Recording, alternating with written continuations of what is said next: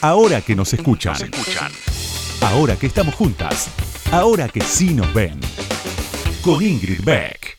¿Qué es lo que se escucha cuando alguien pronuncia la palabra feminismo? Es una palabra que me llena de esperanza, de energía. Hace pensar en potentes actos de protesta y rebelión, así como en formas silenciosas de dejar de aferrarnos a cosas que nos debilitan. Hace pensar en mujeres que se han puesto de pie, que han respondido, que han arriesgado sus vidas, sus casas y sus vínculos en la lucha por conseguir mundos más soportables. Hace pensar en libros desgastados por el uso, libros que nos dieron palabras para algo, un sentimiento, un sentido de la injusticia. Libros que al darnos palabras nos otorgaron la fuerza para seguir adelante. Feminismo. ¿Cómo nos levantamos las unas a las otras? Tanta historia en una palabra.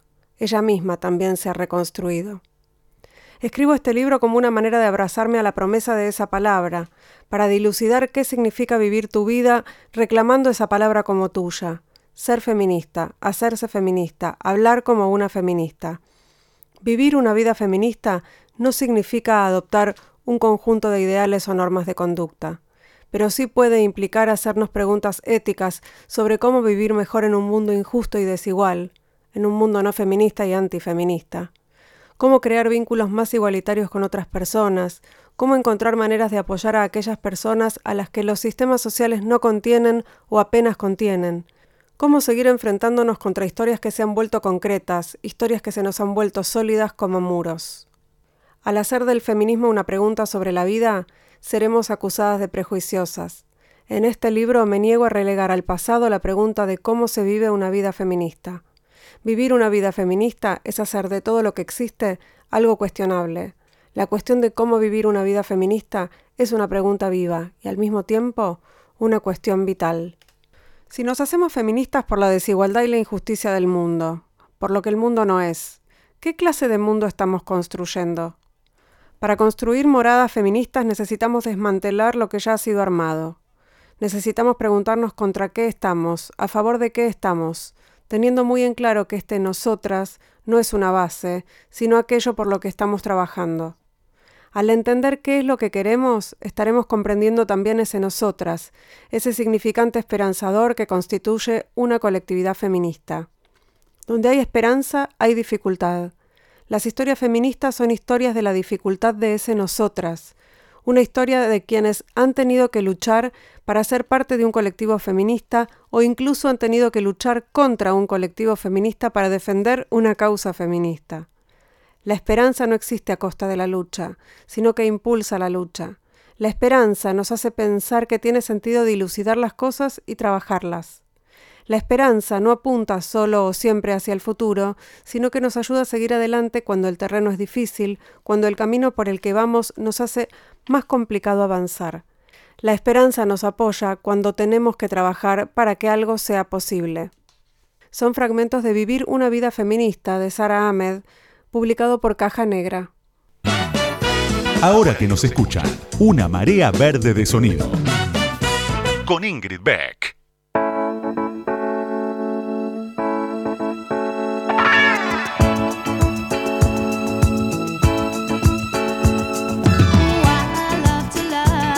Buenas noches, buenas noches, qué lindo volver a encontrarnos en este lugar, en este espacio del éter, en, este, en esta horita de conversación.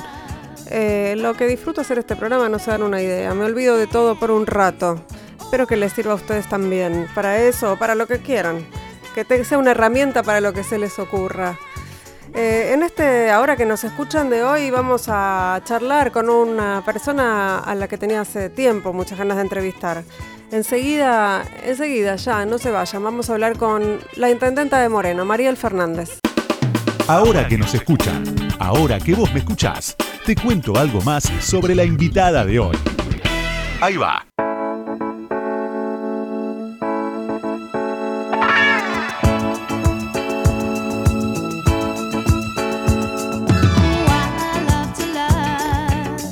Dice Wikipedia que Melina Mariel Fernández nació el 12 de junio de 1977, que es una dirigente política argentina que se desempeña como intendenta del partido de Moreno desde el 10 de diciembre de 2019. También dice Wikipedia que se crió en el barrio San Norberto de la localidad de Cuartel 5, partido de Moreno. Su madre había llegado desde Macía, provincia de Entre Ríos, y su papá, un albañil, fue asesinado en un intento de robo en 1996. En su infancia realizó actividades en la iglesia junto a curas peronistas de Moreno. Eh, bueno, tiene una larguísima biografía, trabajó en una mutual de transporte, se incorporó a la asociación, El Arca, una organización de infancia que, cuenta, que, sigue existiendo además. Eh, en, la casa de varones conoció a un niño que adoptó como su primer hijo. A fines de los 90 comenzó a armar eh, emprendimientos de asistencia social en el territorio, fundó un comedor, también el Centro Cultural La Chicharra, se incorporó al movimiento Evita en 2005 y se fue incorporando a la política distrital hasta que en 2011 fue elegida concejala por el Frente para la Victoria hasta 2015 y fue responsable del movimiento en Moreno. Eh, en 2000, y en 2019, vamos a hacerlo más rápido, en 2019 formó parte de la interna del Frente de Todos como precandidata a intendenta de Moreno, en la que venció a las demás listas y en las elecciones de octubre ganó con el 59,95% de los votos, un apoyo que no tiene antecedentes en el distrito, con más de 30 puntos de diferencia sobre el segundo. Y bueno, en, otra nota contó que eh, en campaña su gabinete iba a estar constituido por mayoría de mujeres y que todo el plantel de gobierno para sacar al, a Moreno del abandono será bien local. Esas son algunas de sus declaraciones. Así que ya mismo la saludo a Mariel Fernández, intendenta de Moreno desde hace un año y unos meses. Eh, eh, le tocó un momento bastante, ya venía difícil Moreno y, y todo empeoró este año con la pandemia. Bienvenida Mariel Fernández ahora que nos escuchan. ¿Cómo estás? Hola Ingrid, ¿cómo estás?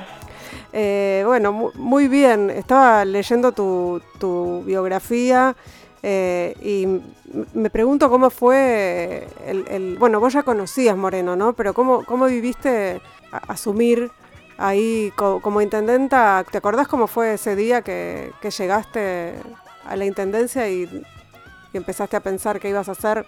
Sí, Pensar que iba a ser ya, ya veníamos pensando, de antes, por supuesto, porque ya sabíamos con el problema que, que no íbamos a, encontrar, porque lo, vivíamos como vecinos y vecinas de, Moreno. La Asunción fue, fue, fue linda, te hablo del acto de, Asunción primero, este, fue hermosa porque me acompañaron 100 evitas al escenario y, me entregaron el, bastón de, mariscal y subí al escenario con, mm. eso. Así que eh, fue, fue una, llegada muy linda, con, mucha esperanza de la comunidad morenense. Es la primera vez que, tenemos intendenta mujer.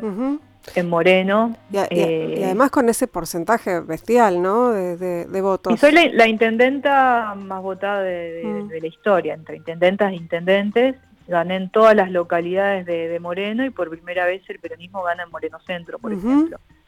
Así que sí, y hubo, es, y, siempre históricamente hay un 10% de corte de boleta y solo hubo un 3%, o sea que también la intendenta con menos con corte menos corte. Así que tengo una, una responsabilidad muy grande porque me puso muchas expectativas en esta, en esta gestión. Y bueno, estamos poniendo, poniendo todo. Sí, me encontré con un municipio, siempre digo, no es que me encontré con pocos recursos, me encontré con deudas, mm. pero todo deudas de cosas que no que no se habían pagado a, proveedores, a, no sé, tres meses de recolección de residuos sin pagar, o sea, sí, había muchísimos, muchísimos problemas y a tres meses de asumir, como nos pasó a todos, eh, pandemia. Sí, Así que, como si esto fuera poco. Pero bueno, yo para mí cada, cada día es, es apasionante, me encanta ser intendenta, poder hacer y tomar decisiones por en bien de, mi comunidad que, ha sido tan castigada tantos años. También me da, me da mucha felicidad de poder resolver problemas, de poder... Ahora, por ejemplo, salí de, una reunión donde estamos proyectando todo el desarrollo urbanístico de Moreno, todas las necesidades, un proyecto que le vamos a presentar al ministro de, de economía, porque bueno, una de las cosas que siempre hablamos, la situación de Moreno no, no me la puede contener ni el ministro, ni, eh, ni Catopodis, ni, ni, Agustín en provincia, porque bueno, es un problema grave que tiene que ser excepcional también porque no es la situación de todos los municipios de la provincia de Buenos Aires. Eh, Moreno, apenas asumí, me reuní con el, este, bueno, los que nos hacen como el contralor de, de las gestiones municipales de administración, que es el Tribunal de Cuentas. Y ellos me dijeron, María, vos sos consciente que agarraste el municipio con más problemas económicos de toda la provincia de Buenos Aires. Mm. Moreno necesita mucha ayuda, así que, bueno, también a, partir de, esa charla es que, es que también les voy contando a todos los ministros, al gobernador, al presidente, que la situación de Moreno es grave y que necesitamos mucha ayuda. Esfuerzos desde lo local hemos hecho muchísimos, pero por supuesto que no se, no se soluciona con presupuesto local lo de necesitamos mucha ayuda. Mariel, eh, hace pocos días fue el inicio de, sesiones en el Congreso Nacional, en la legislatura provincial, en, digamos, en todas las legislaturas provinciales eh, y municipales y quería rescatar, rescatamos aquí un, fragmentito del discurso del presidente Alberto Fernández que quería compartir con vos para, para reflexionar un poquito. Sí. A lo largo de este año, algunos sectores se han esforzado por generar incertidumbre y desánimo, lanzando petardos cargados de falacias. Cuando debimos aislarnos en nuestras casas para recuperar los hospitales públicos que habían sido abandonados, firmaron solicitados acusándonos de haber impuesto una infectadura. Muchos circularon incansables por medios y redes sociales blasfemando contra la vacuna elaborada por el Instituto Gamaleya. Que se la apliquen sus votantes, bramaba alguno de ellos. Otros fueron más allá y nos acusaron penalmente por envenenar a la población cuando dispusimos la aplicación de esa vacuna.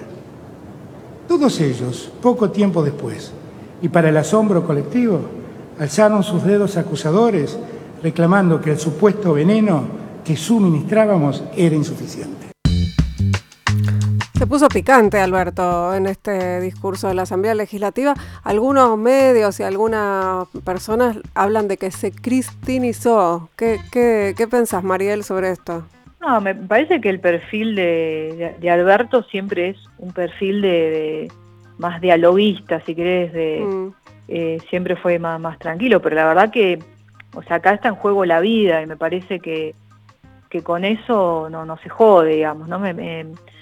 Fue, es, grave la pandemia que estamos viviendo, han fallecido muchas, muchas personas, la situación a, a nivel mundial es grave por la pandemia y la verdad que el presidente, tanto el presidente como el gobernador, han hecho unos esfuerzos grandes desde las, las primeras definiciones de las políticas de aislamiento, es, esa primer cuarentena estricta que, que, tuvimos, que es lo que es en realidad lo que nos, lo que nos salvó, y todo el tiempo combatiendo con discursos e informaciones falsas acerca de que se enamoraron de la cuarentena, se enamoraron del aislamiento, siendo todos totalmente conscientes que, que es, por suerte, lo que nos dio tiempo además a equipar todas las instituciones sanitarias del país para abordar la gravedad de esta pandemia. Moreno, por ejemplo, tenía un solo hospital. Hmm. Hace 100 años que tenemos un solo hospital. Bueno, durante esta pandemia, el presidente de la Nación y el gobernador decidieron que un, se construyera un hospital nuevo en Moreno. Y la verdad que nosotros no nos colapsó el sistema de salud por ese hospital, por todas las políticas de rastreo de casos que nosotros hicimos también con el plan detectar, que hacíamos cuatro operativos por día en distintos barrios de Moreno en simultáneo, pero la verdad que si no teníamos ese hospital nuevo y el sistema sanitario de Moreno colapsaba por la cantidad de, casos. No es que tuvimos un montón de casos, pero en esta pandemia, en esta situación inusual que vive el mundo, si no teníamos otro hospital, imagínate, nosotros teníamos ocho respiradores, hmm. ahora tenemos 58 y los usamos a todos. O sea, si no se hacían las políticas de aislamiento. Eh, si no nos, da, no nos daba tiempo con eso a frenar un poco los niveles de contagio, y nosotros colapsamos como le ha pasado a países del, del primer mundo europeos, en Estados Unidos. Así que yo celebro y entiendo el enojo del presidente porque también después dijeron que las vacunas eran veneno, que estamos envenenando a la población. Eh, el gobernador en su momento nos mandó a vacunar a los intendentes porque había todo un debate acerca de que eran falsas. Después, para generar confianza, yo no me fui a vacunar enseguida porque me preocupaba mucho que comenzara la vacunación con el personal de salud. Y mm, después el, el gobernador me dijo, Mariel, por favor, vos y los intendentes vayan a vacunarse porque se está desprestigiando la vacuna. Ahora yo voy, me vacuno y después sacan artículos de como que es un privilegio que fui y me, y me vacuné cuando me saqué una foto mostrando para generar confianza en la vacuna. O sea, todo el tiempo es boicotear, pero a ver, no es que preocupa la imagen del gobernador o la imagen del presidente. A mí me preocupa la salud de la población argentina. La gente se muere de COVID. O sea, es como que hay un desamor total, ¿entendés? Hay un desamor, porque si vos no te importa que la gente se muera, vos no tenés amor por tu pueblo. Y me parece que, el presidente y el gobernador y, todos los que estamos trabajando por llevar adelante y transitar esta pandemia a las mejores condiciones, estamos pensando en la vida. Pensar en la vida es tener un amor profundo por nuestro pueblo, por nuestros abuelos y pensando también en las comunidades más humildes que son las más desprotegidas en esta pandemia. Mariel, ¿cómo viene la campaña de vacunación en Moreno? Viene muy bien, yo ansiosa porque ya dispongamos de toda la cantidad de vacunas que, necesitamos para salir a hacer una vacunación masiva, pero bueno, nosotros venimos con un trabajo de articulación importante eh, con el hospital los hospitales que son provinciales, los que tenemos en Moreno, no tenemos hospital municipal, y la Secretaría de Salud con la maternidad Estela de Carloto también. Hemos hecho un trabajo en conjunto con las clínicas privadas también, porque es un trabajo que tenemos que hacerlo, tiene que haber una, articulación muy, muy grande para optimizar recursos, para hacer el seguimiento de casos, para hacer el control este, epidemiológico, eh, no, la verdad que se, hizo un trabajo muy grande en articulación con la, con la comunidad también. Es decir, que están, eh, están vacunando, están por el personal de salud, empezaron con los docentes. Ya estamos con, se sigue vacunando, se arrancó con personal de salud, se sigue vacunando personal de salud, se arrancó con, con docentes y ahora están, estamos también con mayores de, de, 70, de 70 años y así hasta que lleguemos a, a la vacunación masiva porque, bueno, todo el tiempo están llegando vacunas, no es que hay faltante mm. de, vacunas. Así que venimos bien con eso y bueno, es lo que nos va a permitir salir cuanto antes de esta pandemia. Mariel, vamos a ir a una breve, breve tanda, vamos a escuchar un tema y seguimos charlando. No se vayan, estamos charlando con Mariel Fernández, la intendenta de Moreno. Ya volvemos.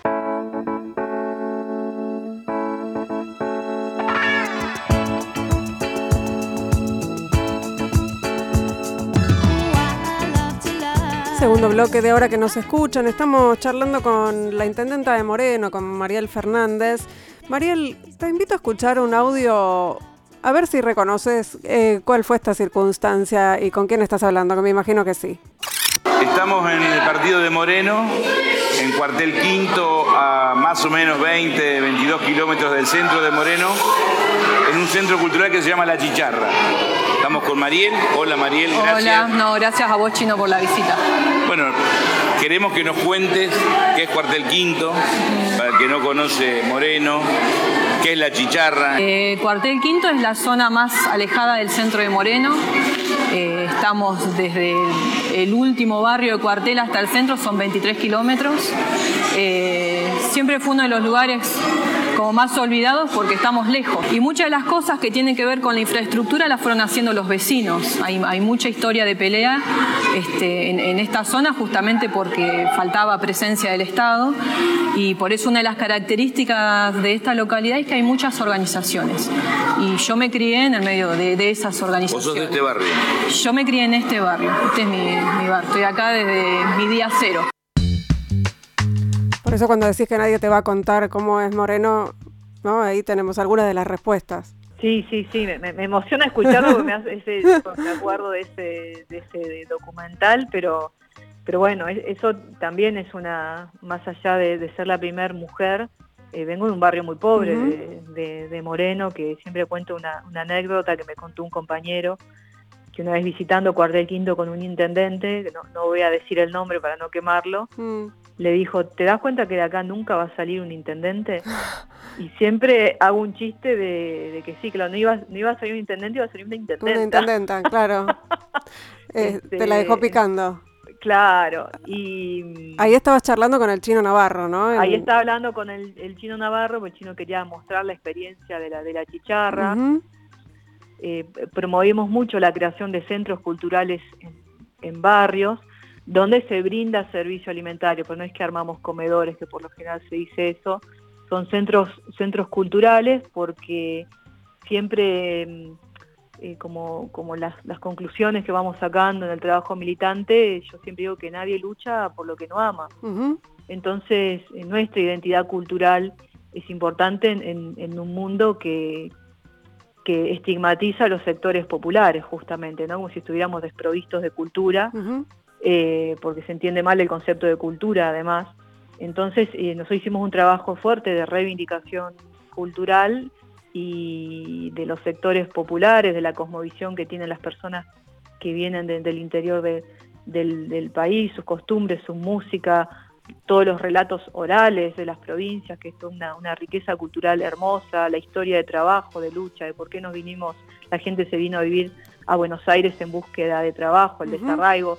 O sea, hay un montón de cosas hermosas para indagar en, la cultura de los sectores populares. Nosotros quisimos recrear esa cultura, reivindicarla, porque si no amamos profundamente lo que somos, no nos lucha por lo que no ama, eso es una de las cosas que siempre decimos, así que empezamos con centros culturales, después armamos un terciario también de gestión social, donde se van recibiendo unas 100, 100 docentes, eh, nos pasaba que en cuartel quinto ya nadie quería ir a dar clase porque estaba lejos, porque se te rompe el auto, porque entonces, ante esa necesidad, nos propusimos armar un terciario de gestión social que se llama Néstor Kirchner y que eh, Máximo Kirchner fue, después de, bastante tiempo, inaugurar el edificio nuevo que pudimos hacer. Este, así que bueno, hay, hay mucha tarea comunitaria de, muchos años, muchas, por eso yo me reivindico siempre en el feminismo comunitario, porque digo que es el, es el feminismo que, que, yo mamé, que aprendí con las mujeres de, de mi barrio, que que para resolver los, problemas que teníamos se tenían que organizar comunitariamente, si no, no los podían resolver. Mariel, eh, eh, esto que dijiste que te, identificás con el feminismo comunitario, mm, quería preguntarte si tenés, eh, primero si siempre fuiste peronista, y segundo, si, si, si te acordás del momento en el que te, te percibiste feminista.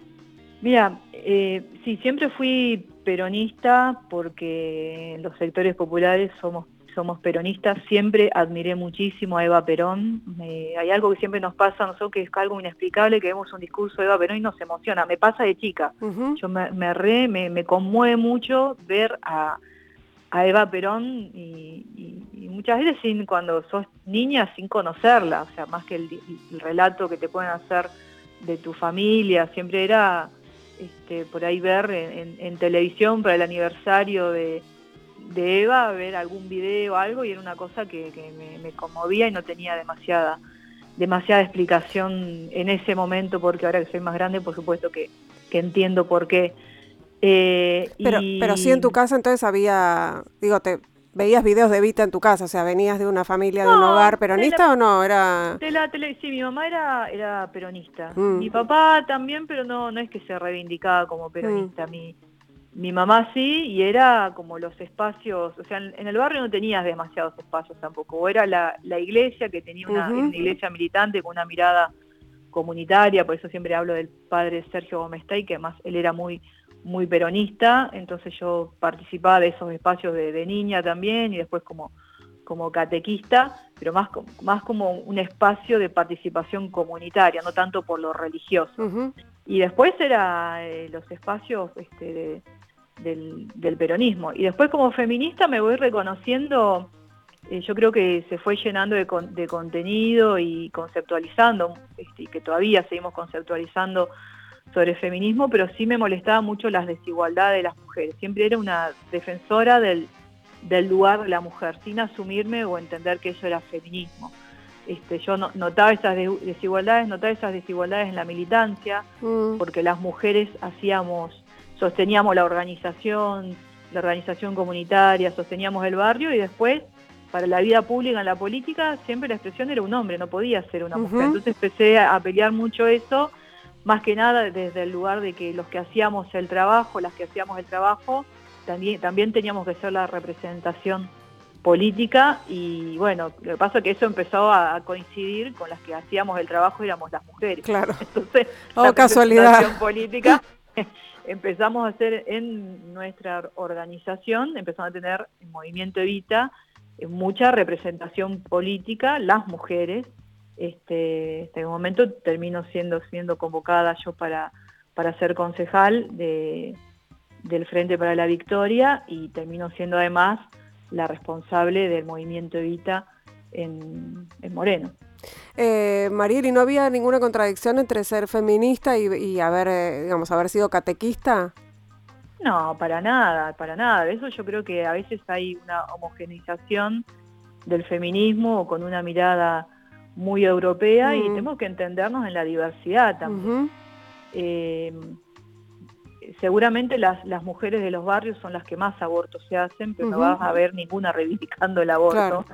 Y esas cosas hay que, hay que comprenderlas porque eh, se maneja, hay una relación más de comadres, de, charla entre mujeres, que no hace falta que se publique en un video, ¿entendés? Entonces hay que ser respetuosos también del tema de, justamente, de las idiosincrasias, de, de, la identidad cultural de, de cada comunidad, de las distintas eh, capas sociales que tenemos en la Argentina y entender que eh, no tienen por qué ser todos los feminismos iguales.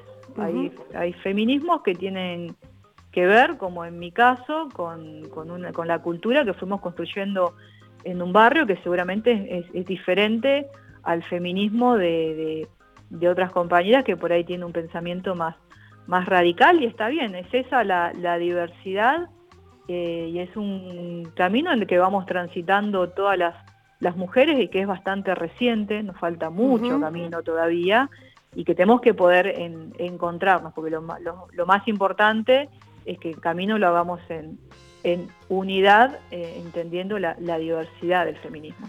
Pensaba en esto de la, pelea por ocupar espacios de decisión, ¿no? De las mujeres, esto, ser, estar representadas en los, en los espacios de decisión y no siempre ser las bases.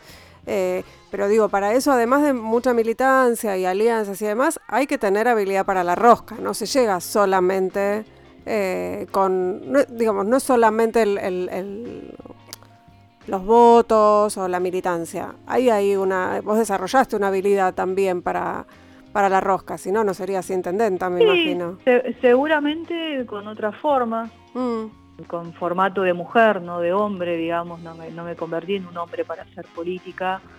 Eh, yo soy una persona tranquila y, y, me relaciono como mujer, digamos, ¿no? No, no tengo los los hábitos por ahí que tradicionalmente hay en la, en la política, pues un espacio de, hombres, pero por supuesto que siempre, siempre hago valer mi, palabra, mis, puntos de vista y acerco cosas nuevas también, ¿no? Hay una mirada, o sea, Moreno, la construcción es comunitaria. Mm.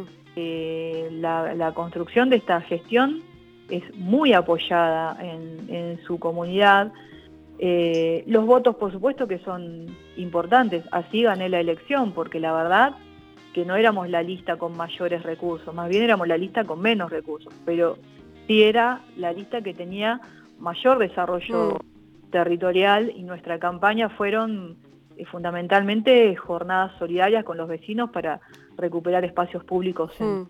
en su barrio. Y eso generó mística, generó entusiasmo, generó sentido de comunidad. Eh, volver a las bases del peronismo, que justamente es la comunidad organizada. Y eso tiene que ver con, mi historia de, militancia y tiene que ver con, una mirada desde el punto de vista de, la mujer. Eso es así. Mariel, tengo un pequeño audio más también para recordar. Esto fue, fue reciente, parece que hubiese sido hace un montón, pero fue hace poco. Señora Intendenta Mariel Fernández, Juráis por Dios y la patria y sobre estos santos evangelios desempeñar fielmente el cargo de intendenta para el que habéis sido electa. Juro por mis vecinos jóvenes que un día soñamos que podíamos hacer algo por nuestro barrio y por nuestra comunidad, pero también por nuestra patria. Juro por los miles de compañeros y compañeras que en infinitas marchas salimos a caminar codo a codo por una patria más justa, por mis compañeros del movimiento Evita y mis compañeras. Juro por nuestra patria, nuestra patria chica, por Moreno, que está sufriendo tanto y que se merece una gestión que cuide y que ame a su pueblo. Juro por Moreno y por todos los que están aquí presentes. Gracias. Si así lo hicierais, Dios y la patria os lo demanden. Bueno, hablábamos de eso al principio, ¿no? De, la jura, de cómo, de cómo fue ese momento eh, emocionante eh, y de lo que vino después, lo inesperado de la, de la pandemia, porque esto fue, la verdad, tres meses antes de, que se decretara la pandemia mundial pensaba, después de, este momento de aplauso multitudinario, de abrazos, de, calor popular, ¿cómo fue la, gestión y cómo está siendo esa, esa gestión en, la pandemia en Moreno? Vos dijiste que, bueno, habían construido un hospital, pero que habían tenido, que no habían tenido tantos casos. ¿Esto vos a qué lo atribuís? Justamente al trabajo comunitario. Mm. Acá en Moreno hubo, primero apenas eh, comenzó la pandemia, eh, formamos un comité centralizado donde había desde, no sé, todos los partidos políticos de Moreno, representación de los movimientos sociales, eh, representación de la Iglesia Católica, la Iglesia Evangélica, y enseguida además lo, descentralizamos también. O sea, en cada localidad de Moreno empezó a funcionar un, un comité donde el problema principal de Morena era lo alimentario, porque era lo que más me mm. preocupaba, porque ya veníamos de cuatro años de, macrismo, de pérdida de, trabajo, de bueno, todas las dificultades económicas que tuvimos durante el gobierno macrista, y encima tres meses de asumir, llegar una, una pandemia mundial que te decía que te tenías que quedar en tu casa y no poder trabajar era, era muy difícil, porque por supuesto en Moreno la mayoría de las personas no tiene trabajo formal, eh, y realmente fue fue un límite. Así que siempre digo que, la comunidad nos salvó esos primeros meses porque realmente era la historia de la sopa de piedra, porque armamos infinidad de ollas populares donde el municipio no podía garantizar demasiado y además el Estado es como un elefante que se, pone a andar en una gestión nueva, es difícil, o sea que no llegó inmediatamente los recursos de, provincia de nación porque también tenían que repensar todo, hacer compras masivas, o sea, toda la burocracia estatal no es fácil realizar una compra eh, así que se pusimos todos los, movimientos, pusimos los recursos que teníamos en común de alimentos. Eh, Caritas también puso los alimentos que tenía el servicio, después todo el mundo a buscar donaciones.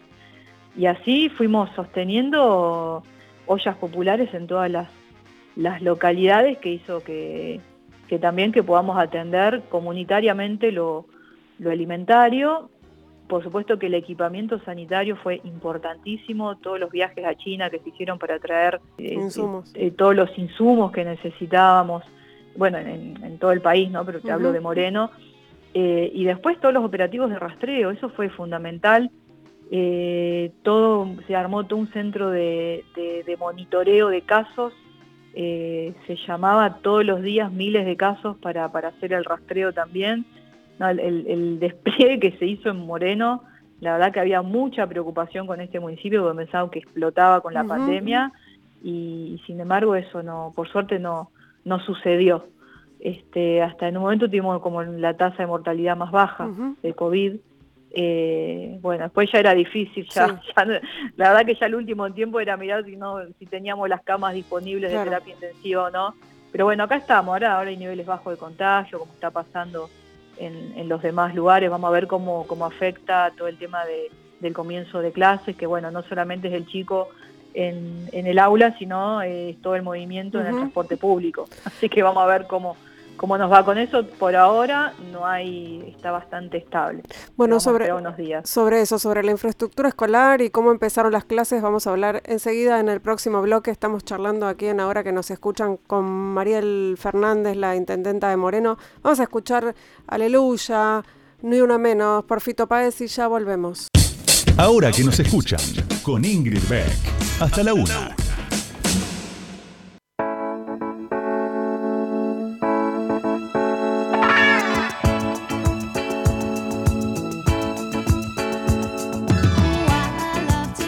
Tercero y último bloque de ahora que nos escuchan. Estamos charlando con Mariel Fernández, la intendenta de Moreno.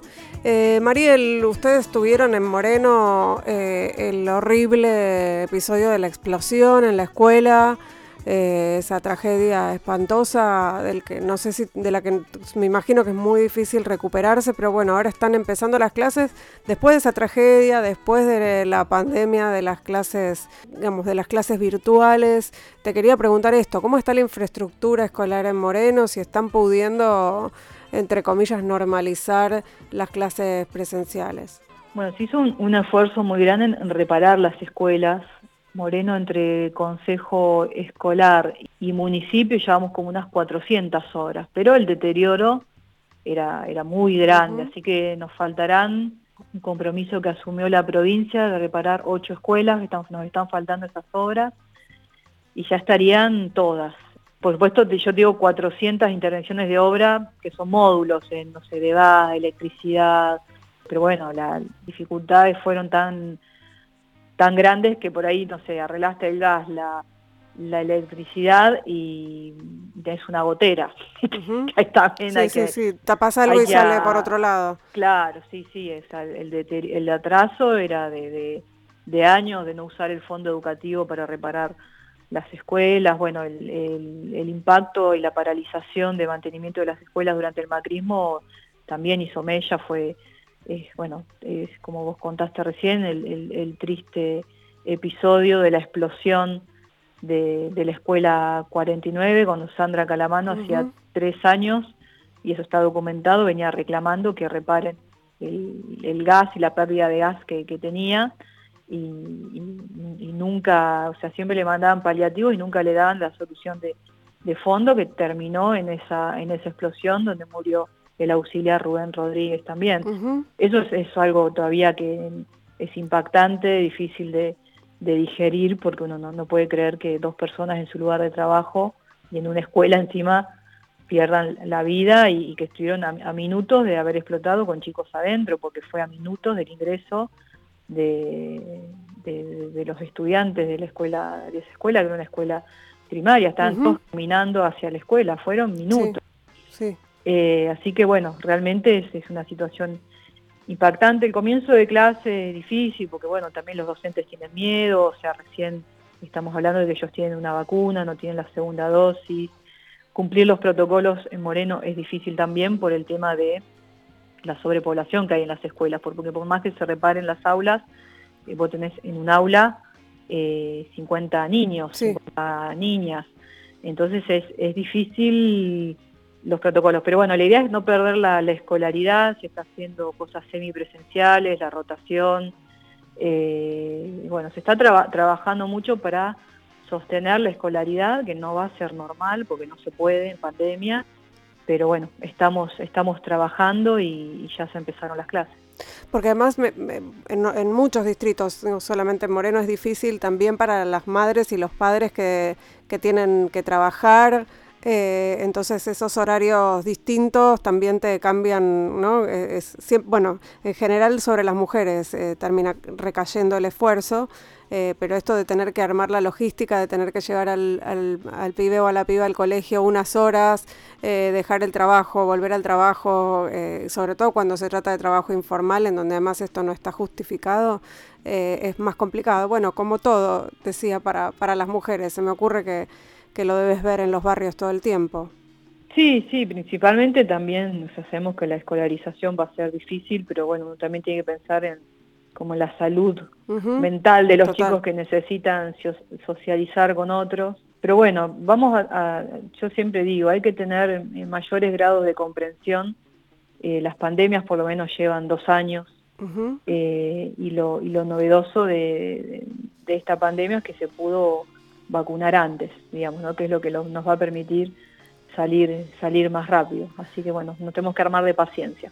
Eh, Mariel, te hago una pregunta más y tiene que ver también con, con esto, esto que vos decís, que tenés paciencia, que sos una persona tranquila. Eh, ¿Cómo es moverte en, en, la política, en este mundo de varones, en el mundo de la provincia de Buenos Aires, además que es una jurisdicción que tiene una tradición de, de intendentes varones en general con B larga y con B corta.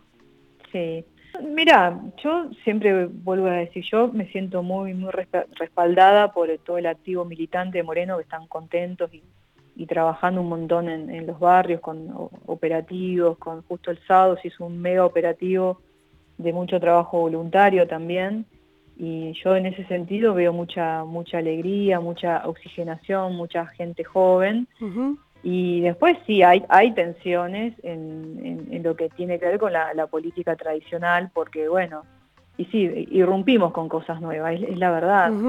Pero yo siempre confío en la comunidad, que me parece que es lo más importante. Yo me siento respaldada con la comunidad, estoy, estoy tranquila y, también tratando de, de, de, entender, digamos, ¿no? Las, eh, hay prácticas que, que vienen de, años y que a veces se naturalizan. Bueno, no son naturales, hmm. se, pueden, se pueden transformar para bien, digamos, ¿no? Así que, bueno, uno va marchando en política siempre, eso es, siempre hay contradicciones en la política y uno va marchando con eso y tratando de generar los, los mayores consensos para que no, no se entorpezca el, el camino de que iniciamos de Moreno, que siempre decimos que es querer sacarlo del abandono, del atraso en el que se encuentra y que los habitantes de Moreno puedan tener una vida más digna, es lo que buscamos.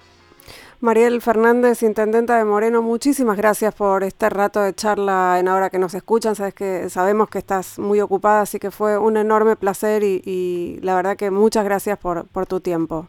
No, Ingrid, muchas gracias a vos y saludos para los oyentes para, y para las oyentes también. Eh, gracias por, por escucharnos también. Así que eh, un abrazo grande. Nos estamos escuchando, nos estamos viendo eh, y nosotros, nosotras, nosotros nos despedimos hasta el próximo miércoles acá en Radio con Voz, en hora que nos escuchan a las 23, nos reencontramos, no, a las 0. Señora, diga bien el horario. a las 0, en la operación técnica estuvo, volvió nuestro operador de lujo, Lucas Rodríguez Perea, en la musicalización estuvo Sergio Ciriliano, en las redes Laura Petraca y en la producción Mariana Boca. Chao, hasta el miércoles.